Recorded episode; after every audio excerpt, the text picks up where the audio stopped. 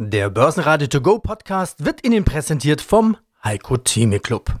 Werden Sie Mitglied im Heiko Theme Club. heiko-theme.de Der Börsenpodcast.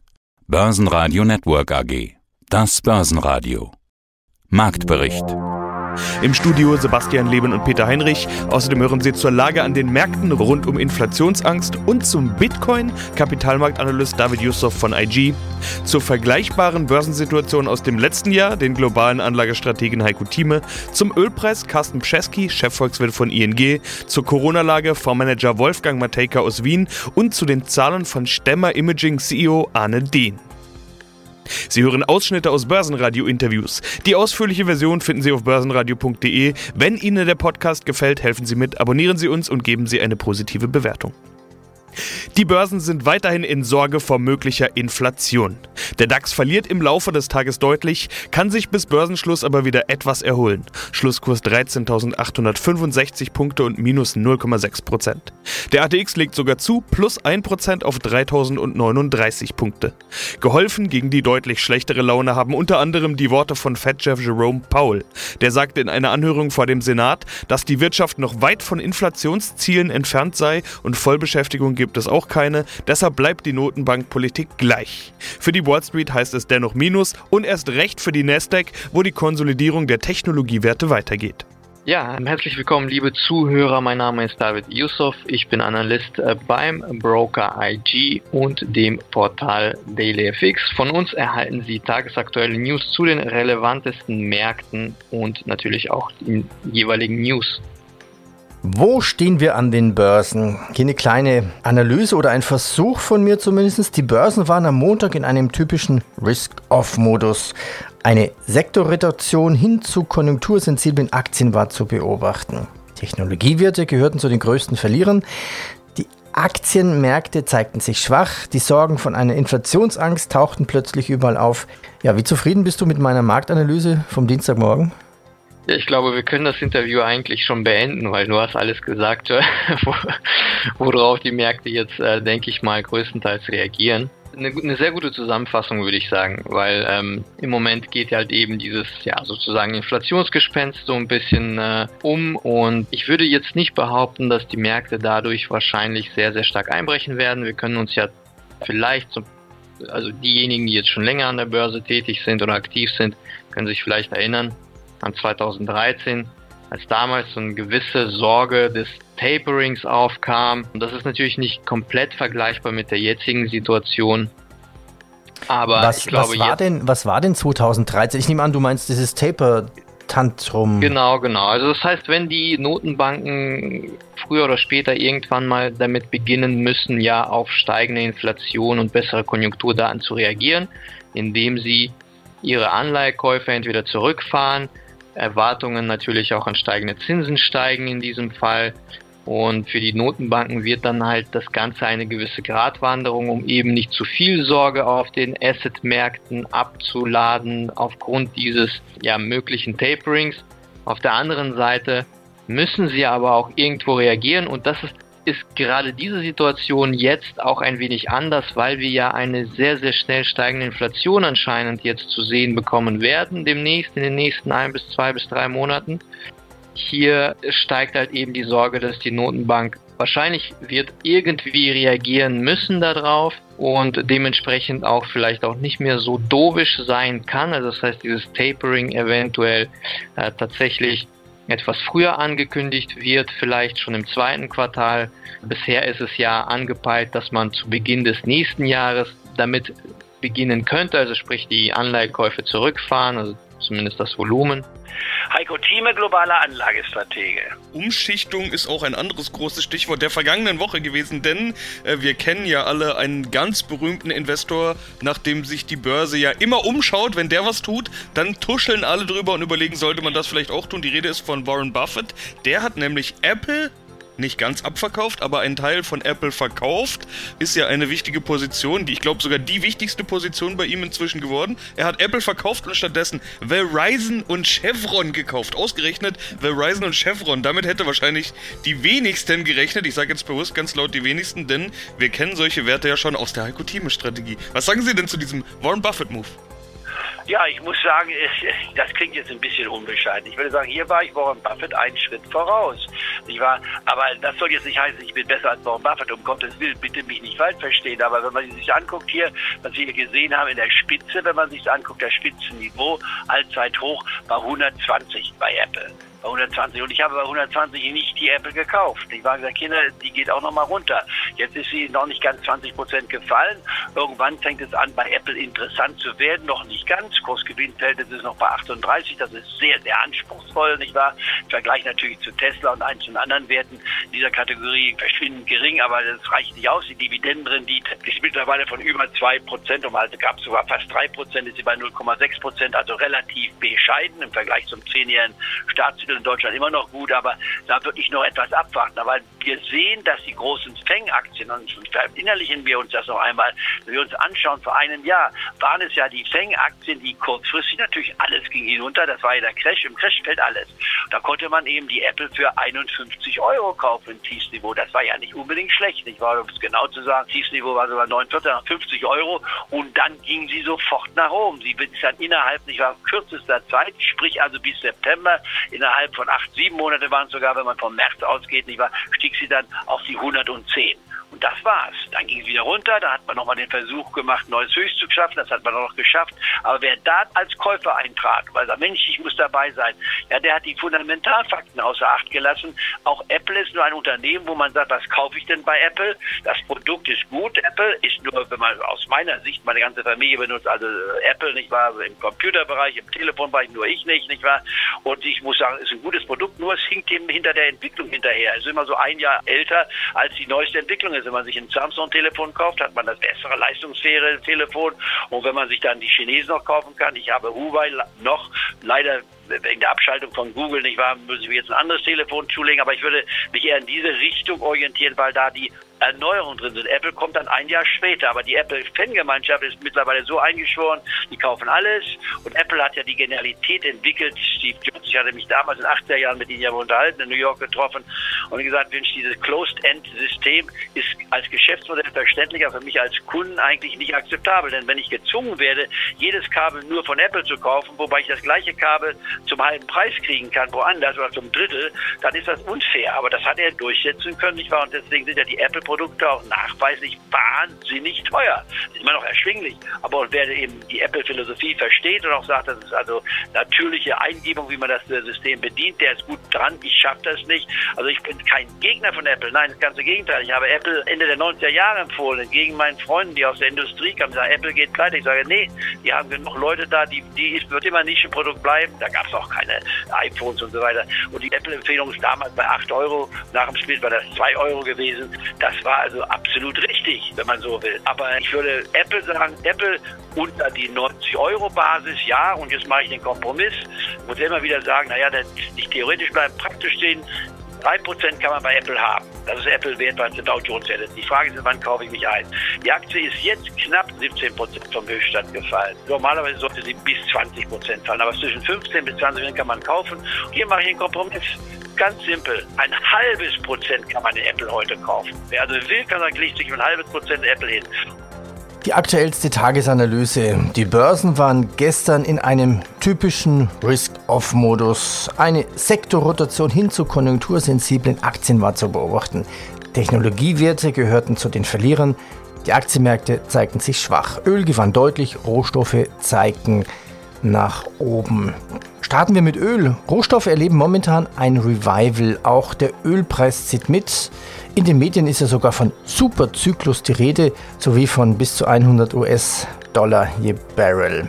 Von was ist eigentlich der Ölpreis im Pandemiejahr 2 abhängig? Ja, das ist eine gute Frage. Ich meine, ganz aktuell haben wir natürlich mit verschiedenen Faktoren zu tun. Einerseits diesen schweren Wintereinbruch in den USA, ja, bis, bis nach Texas, äh, wo wir Schnee gesehen haben. Also da wird es, gibt es eine enorm hohe Nachfrage nach Heizöl. Das treibt die Preise hoch. Dann haben wir natürlich immer das Thema, was sich ja jetzt schon die ganzen Wochen an den Finanzmärkten spiegelt, nämlich die Hoffnung auf diesen weltweiten Konjunkturaufschwung. Und ganz deutlich ist, wenn ich einen weltweiten Konjunkturaufschwung erwarte, dann geht das normalerweise Hand in Hand zusammen mit auch mehr Nachfrage nach, nach Grundstoffen, nach Öl. Und in dieser Erwartung steigen die Ölpreise aktuell weiter. Ja, aber es ist nicht so einfach. Bessere Wirtschaft, mehr Ölverbrauch, okay, das klingt logisch, aber hängt es nicht eigentlich nur von der Ölfördermenge ab? Es ist natürlich wie so vielen in der Wirtschaft ist das immer eine Kombination zwischen Angebot und Nachfrage. Und wir haben natürlich gesehen, dass ja auch im letzten Jahr immer mal wieder versucht wurde, die, die, die Fördermengen zu reduzieren oder jetzt nicht, nicht weiter steigen zu lassen, weil natürlich auch die ölexportierenden Länder einen großen, einen großen Vorteil dabei haben, wenn die Preise steigen. Die ölexportierenden Länder haben in den letzten Jahren mit den niedrigen Ölpreisen auch immer wieder Verluste eingefahren, sind unter Druck gekommen. So, und so habe ich einerseits das immer dieses, dieses Spiel, eigentlich so eine Art Feintuning, dass als ölexportierendes Land äh, möchte ich nicht, dass die Preise zu niedrig sind. Wenn die Preise aber wiederum zu hoch sind, dann wirklich natürlich auch wieder die Nachfrage und den Aufschwung ab. Also das ist immer so ein bisschen dieses Feintuning. Gleichzeitig habe ich natürlich einfach aufgrund von mehr Wachstum auch immer wieder eine, eine steigende Nachfrage nach Öl, nach Energie, obwohl man natürlich auch dabei sagen muss, dass er jetzt in den letzten Jahrzehnten natürlich die Effizienz auch von der Industrie sich deutlich verbessert dass wir immer mehr auch erneuerbare Energien haben. Also es ist nicht mehr so wie vielleicht in den 70er oder 80er Jahren, dass einfach industrielle Aktivität sofort einherging mit auch steigenden Ölpreisen. Stärkste Gewinner im DAX waren die Allianz mit plus 1,7%, Linde mit plus 1,6% und die Deutsche Bank mit plus 1,3%. Stärkste Verlierer im DAX waren BMW mit minus 2,7%, Infineon mit minus 3,1% und schlusslich Deutsche Post mit minus 3,4%. Herzlich willkommen, liebe Zuhörer. Mein Name ist David Yusuf. Ich bin Analyst äh, beim Broker IG. Was siehst du charttechnisch bei Bitcoin? Ja, charttechnisch bei Bitcoin, ich würde sagen, wir sind jetzt wieder unter 50, so wie ich das gesehen habe sogar jetzt bei 46. Ich glaube, bis 40 haben wir sogar Luft, wenn die Korrektur sich jetzt weiter fortsetzt. Bei 40, also Runden, die runden Marken sind ja für den Bitcoin in der Regel auch nicht unbedingt unwichtig. Vielleicht kurz vor den runden Marken beginnen wir schon langsam zu drehen. Jetzt hier sehen wir zum Beispiel eine Erholung bei 45.000 oder kurz vor der 45er Marke, 45.000er Marke. Ich glaube, wenn sich jetzt die Gesamtmarktkorrektur weiter fortsetzt, in den Aktienmärkten auch, dann auch in, im Bitcoin wahrscheinlich oder an den Kryptowährungsmärkten insgesamt. Dann könnten wir die 40.000 nochmal testen und dann müssen wir halt eben schauen, wie es bei 40.000 weitergeht. Also charttechnisch ist es halt beim Bitcoin immer wieder dasselbe. Wenn wir in so eine starke Korrektur kommen, wie es danach aussieht, dann denke ich, können wir noch einiges an Downside-Potenzial erwarten. Wie gesagt, hier bis 40.000 ungefähr könnte man das schon sehen, glaube ich. Ja, grüß Gott, Wolfgang Mateka von Mateka Partner Asset Management. Ich glaube, dass das Thema Prävention und Medikation derzeit ein, eines der wichtigsten dadurch wird. Parallel wird natürlich geimpft ohne Ende, aber mit der Prävention kann man sich äh, ganz anders schützen und das sieht man auch bereits beim Verlauf der Grippe äh, im heurigen Jahr durch die Präventivmaßnahmen, die man hatte, ob das jetzt die Abstands- oder der Mundschutz und oder auch die ein oder andere Nasenspray der nachweislich gegen Corona wirkt, ist nicht nur der Corona-Effekt, der bei diesen Sprays sehr oft äh, ignoriert wurde, aber der Grippeeffekt sichtbar geworden. Bedeutet, dass wir unser Verhaltensmuster wahrscheinlich noch eine längere Zeit einleben müssen. Das mit den Masken, denke ich, wird sich irgendwann einmal aufhören. Aber sich auf eine Grippe oder eine sonstige Corona-Welle vorzubereiten, ich glaube, das wird uns prägen. Zukunft. Und der zweite ist, die Medikation hat enorme Fortschritte gemacht, abseits der Impfstoffmedialität, denn wir können mittlerweile Intensivpatienten weit effizienter behandeln äh, oder Erkrankte weit effizienter vorbehandeln, dass sie gar nicht zum Intensivpatienten werden, als noch vor ein paar Monaten. Und das ist ein Riesenerfolg, der jetzt in der öffentlichen Wahrnehmung nicht gar so präsent ist, aber länger wirkt. Ja, das war eigentlich wichtig, dass man letztendlich ein gutes Medikament hat genau. gegen Covid. Und da gibt es schon ein paar. Also das letzte, was war, und ich, ich habe mir gedacht, hey cool, jetzt gibt es einen Aufschrei. Es gibt ein Asthma-Inhalationsprodukt, das mit Budesonid, das ist ein, ein Cortison-Derivat, ein äh, Cortisonsteroid eigentlich, äh, gefüllt ist, das 90% Efficacy aufweist bei Corona-Patienten den Krankheitsverlauf zu beenden innerhalb von 14 bis 18 Tagen. Jetzt kann man sagen, okay, die wären vielleicht von selbst auch gesund geworden, aber da weiß man es. Da weiß man, dass 90 Prozent wirklich gesund werden. Also hat die Oxford University bestätigt. Das ist kein Marketing-Gag. Äh, ist auch ein Produkt von AstraZeneca, aber das Thema Cortison, Inhalation wird dadurch hochgeadelt zum, zum Corona-Medikationsmittel. Und Dieses Asthma-Inhalationsmittel von AstraZeneca, ist das schon genehmigt, verfügbar? Gibt im Handel, ja, ja, das kann man, kann man kaufen. Ich glaube, rezeptpflichtig ist es, aber Prolaktin oder Prolaktir heißt es. Gibt es aber mehrere, glaube ich. Ja. Äh, wichtig ist dieses Budesonid da drinnen, dieser, dieses Cortisonsteroid. Cortison wird ja generell immer mehr und mehr in den Intensivpatienten etc. angewendet. Das Problem, das dabei entsteht, das man noch gar nicht so sieht, ist, aber schon langsam geht uns angeblich das Cortison aus. Ja, guten Morgen, Arne Dehn, Firma Stemmer Imaging AG. Ich bin der Vorstandsvorsitzende. Hätten Sie vielleicht ein, zwei, drei Beispiele, vielleicht sogar mit aktuellen neuen Kundenbeispiele, wo Stemmerprodukte beim Kunden eingesetzt werden aus Industrie, Sport und anderen Anwendungen? Ja, also wenn Sie ähm, über Erfolg sprechen, dann kann man deutlich sagen, dass Stemmer Imaging wieder im Aufwärtstrend ist. Wir wissen ja, dass wir im Q2 eine Bodenbildung hatten in der gesamten Industrie und wir uns über die Quartale sozusagen wieder in einen Aufwärtstrend bewegen. Und was uns besonders ja, freut, ist insbesondere hier in Deutschland die Automobilindustrie, die ja doch Anfang letzten Jahres, ja, ich will sagen, doch etwas geschwächelt hat jetzt aber im zweiten Halbjahr insbesondere durch die Elektrifizierung äh, sehr stark zurückgekommen ist. Und davon profitieren wir natürlich auch, nicht nur in Deutschland, aber auch für die ganze Zulieferindustrie, sprich was die Elektrifizierung betrifft, ist für uns eine wichtige Industrie geworden. Und dort haben wir wichtige Aufträge, zum Beispiel im Bereich der Batteriefertigung, die sich letztes Jahr schon angedeutet haben und letztendlich aber dann auch in die Realisierung gekommen sind. Das ist zum Beispiel ein bestimmter Bereich. Wir haben natürlich im Bereich der Medizinanwendungen im letzten Jahr einiges gesehen. Wir sind dort auch systemrelevanter äh, Zulieferer für Impfstoffe, also die Impfstoffreagenzgläser, äh, die Inspektion ist natürlich zurzeit eine sehr äh, gefragte Applikation. Und auch dort kann Bildverarbeitung von Stemmer-Imaging seinen Beitrag leisten. Und äh, vielleicht das letzte Beispiel sind Logistikapplikationen, auch ein Markt, der letztes Jahr für uns gestiegen ist, weil natürlich durch die ganzen veränderten Einkaufsbedingungen, ja, muss man sagen, und damit auch das Verhalten, durch der gesamte E-Commerce, die Logistikdienstleister sehr viel zu tun haben. Und auch hier geht es im Wesentlichen um äh, Tracing-Applikationen, also das Nachverfolgen, das Finden und das Palettieren was heute sehr stark automatisch natürlich läuft. Ähm, bei dem Durchsatz, äh, glaube ich, kann das jeder nachvollziehen, wo auch wiederum äh, Bildverarbeitung und Stemmer-Imaging Anwendung findet.